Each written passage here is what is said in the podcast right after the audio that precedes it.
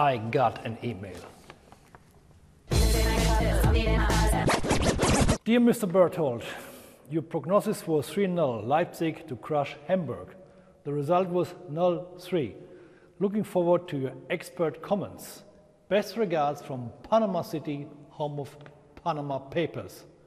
Mr. Kehan, you got me. Who am I to know all the results of all upcoming matches? If I could predict the future, I would be God and I would concentrate on the lottery.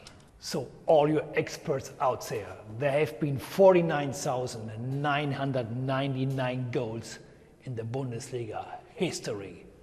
Tell me, who is going to score goal number 50,000? Hmm, Mr. Kehan? The next goal will be historic. Whoever gets it can tell everyone in the pub, whether they want to know or not. I scored goal 50,000. Augsburg and Leverkusen players have the greatest chance on Friday night. Will the honor go to Latin America?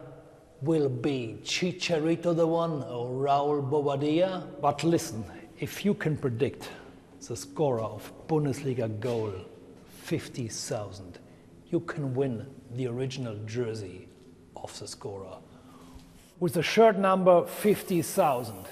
Okay, write your candidate in the comments or drop me a line.